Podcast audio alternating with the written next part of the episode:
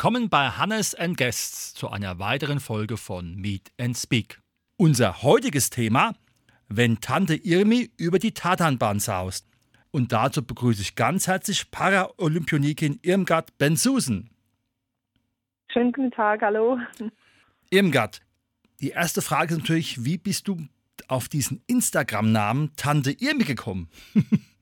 Ja, das ähm, in Südafrika ist es so, dass ähm, man jemand zehn Jahre älter ist, so äh, Tante nennt oder ein Mann, Onkel und das einfach auch aus Respekt. Und in die Gruppe kam es dazu, dass ich gemerkt habe, dass ich nicht mehr die Jüngste bin.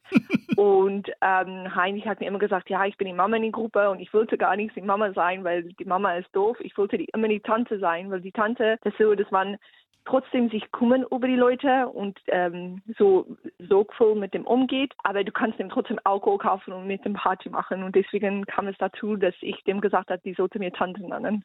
Sehr schön. Jetzt wissen ja. wir schon ein bisschen mehr über dich Bescheid. Die zentrale Frage ist natürlich, du kommst ja aus der Leichtathletik, Paraleichtathletik. Warum hast du dich für gewisse Dinge bei der Leichtathletik entschieden? Du machst ja zum Beispiel keinen Weitsprung oder keinen Ziegenkampf. Warum hast du dich fürs Laufen entschieden? Ähm, ich war vorher, vor meinem Unfall, war ich ein Leitathletin und ich bin Hürde gelaufen und ich war im Sprint tätig. Und ähm, klar, äh, wir haben leider keinen Siebenkampf, wir haben nur die 100, 200 und dann die Werfdisziplinen und die Weitsprung. Und Werfe bin ich jetzt wirklich nicht. Ich glaube, ich habe keine Arme bekommen davor. und ähm, und äh, die Springen, das ist einfach so, dass ich mit der gleichen Klasse wie die Feder springt sollte. Und damit habe ich als mein Schlüsselfuß keine Chance, gegen die Feder mitzuspringen. Mhm. Jetzt, ja. jetzt, ist es ja so, dass bei den Paralympischen Spielen es verschiedene Klassen gibt mit unterschiedlichen Handicaps. Kannst du das uns mal erklären, wo da der Unterschied ist? Ich habe da was gelesen, ich glaube, das nennt sich dann TK oder sowas, wie das dann eingeteilt wird in Bezug auf sein Handicap und dann in welchen Wettkampf man starten kann.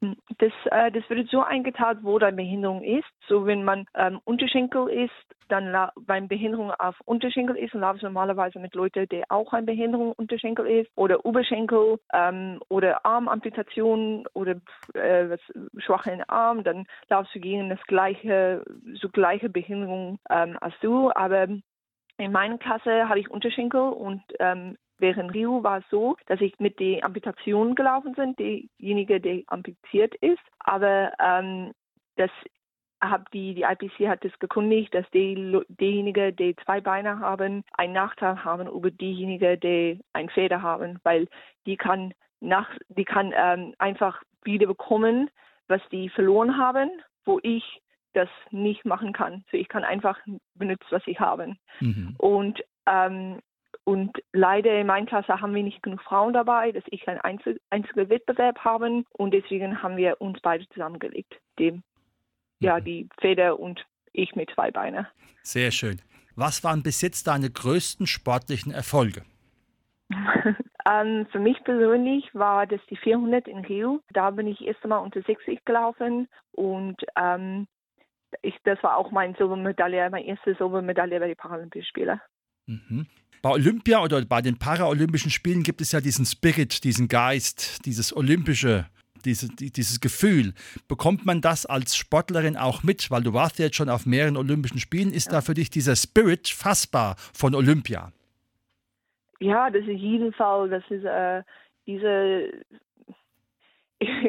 das ist das ist einfach Paralympische Spiele. Das ist die große große Wettkampf, was wir haben kann. Mhm. Und man kriege schon mit, wie die, die Media damit umgeht, wie uns es, äh, wie wir dazu trainieren, wie wir äh, uns fokussiert auf die Wettkämpfe, wie wir in Dorf ist, wo jeder, du triffst dich mit jeder Sportart und mit jeder Nation und ähm, du kriegst auch viele andere mit, was du normalerweise nicht mitkriegen. Und äh, man kriegt schon diese ganze Fe Feeling, ähm, Und ähm, ich muss sagen, wäre es nicht für diese Feeling, mache ich das bis zum, bis ich nicht mehr laufen kann, ähm, weil das ist wirklich so ein schönes Gefühl, in Dorf zu sein und dich mit den anderen Sportarten zu treffen, dem anzufeuern und einfach die anderen Nationen kennenzulernen und ähm, was man ansonsten nie ähm, machen hätte.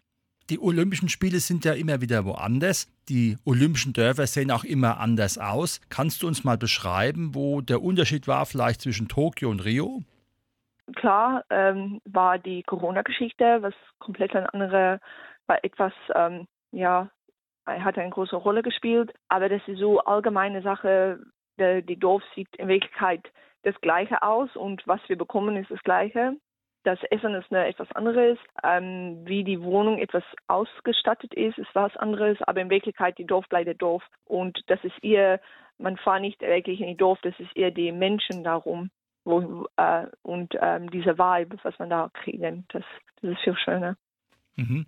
Ist es vielleicht ja. auch für dich leichter, weil du ja südafrikanische Wurzeln hast, dass du so, so jemand bist, der quasi auf zwei Kontinenten groß geworden ist? Ist es dann für jemand leichter?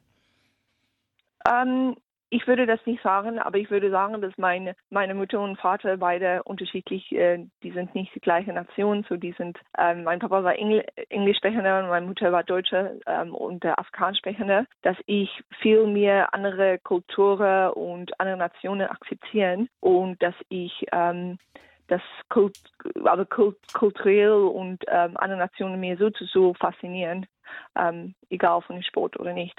Jetzt ja. hast du ja Top-Leistung oder bringst ja Top-Leistung. Wie sieht so eine Trainingswoche von der Tante Irmi aus? ähm, ja, ich fäng, ich trainiere sechs Tage die Woche, zweimal pro Tag, außer Mittwochs und Samstags. Und ich stehe, ich fange an um halb neun zu trainieren, gehe zum Training. Dann, ähm, wenn ich fertig bin mit Training, gehe ich schnell nach Hause, ist was Kleines, fahre ich auf die Arbeit. Nach der Arbeit fahre ich wieder heim, ist was Kleines und dann fahre ich wieder zum Training. Mhm. Das heißt also, dein Arbeitgeber unterstützt dich bei deinem sportlichen Engagement. Ich bin bei Leverkusen im Verein, mhm. aber ich arbeite bei KPMG. Ja, die unterstützt es voll und ähm, ich bin sehr dankbar, dass es die Option gibt. Und ähm, ja, ich kann für keinen besseren Job, mich, ich wünsche mir keinen besseren Job. Mhm. Welche sportlichen Ziele hat noch die Irmgard? Ähm, ich glaube, nach, dem, nach, nach Tokio muss ich mich zuerst zusammenfassen, alles zusammenstellen und ähm, ich muss mich Ziele überlegen, mache ich das noch weiter, mache ich das nicht noch weiter ähm, und wir gucken mal, wie das geht. Mhm. wenn ich Paris, ich kann es nur sagen, wenn ich mich entscheide, dass ich Paris mache, dann ist es jedenfalls für Gold. Dann ist es natürlich super. Wer gehört zu deinem ja. Trainerteam oder deinem Trainerstab mit dazu? Das ist ja nicht nur die Irmgard und ein Mann, oder? Oder eine Frau. ähm, ich, äh, mein Training, mein ganzes Team ist das nicht nur ich und mein Trainer. Äh, mein Trainer hört dieses Jahr auf, ähm, Karl-Heinz Dürr. Ähm, das ist die, die, die Verein, so das heißt äh, Jörg Frischmann, das ist ähm, Sarah Gretker, das ist ähm, unser neuer Trainer, der dazu kommt, ähm, Erik Schneider, das ist, ähm, das ist auch die Physio hier bei TSV bei Leverkusen, das ist mein Chiropraktik, das ist die Ärzte bei OSP NRW, das ist so viele Leute, die da zu zusammenfassen. Ich kann alle nicht bedanken genug. Ähm, und äh, die ähm, sind der Grund, warum ich so erfolgreich bin. Jetzt hatten wir die Olympischen Spiele rum, sie sind vorbei. Ja. Fällt mir jetzt erstmal in so ein Loch oder freut man sich schon wieder auf den nächsten Wettkampf und welche Wettkämpfe kommen in der nächsten Zeit auf dich zu? Ich bin momentan sehr emotional noch und ich brauche eine Pause. Dieses Jahr war mir kein einfaches Jahr. Ich habe meine Familie letztes Jahr im September letztes Mal gesehen. Ich freue mich einfach heimzugehen, die, meine Familie wieder zu sehen. Ähm, und ich brauche einfach Pause für mich, muss ich ganz ehrlich sein. Das ist immer ganz wichtig. Hast du auch mentale ja. Unterstützung bei deinen Trainingseinheiten? Also gibt es da so einen Mentalcoach oder Psychologen, der noch unterstützt? Mein Trainer kennt mich so, so aus.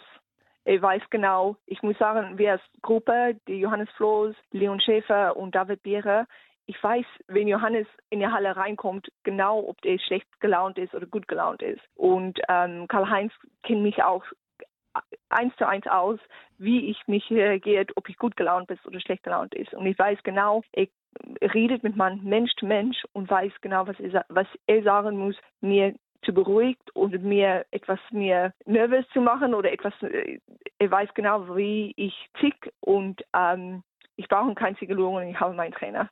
Sehr schön. Hast du noch vielleicht vor, auch nochmal auf eine andere Strecke umzusteigen oder willst du sozusagen bei der Kurz- oder Mittelstrecke bleiben?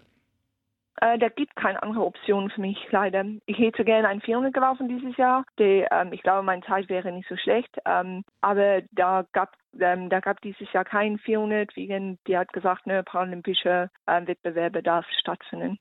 Irmgard, was kann man dir wünschen? Oder mal umgedreht, was wünschst du dir noch für deine sportliche Zukunft? Dass ich das Feuer in mein Herz nicht verloren. Das ist natürlich ein wunderbares Schlusswort. Irmgard mit Feuer im Herzen.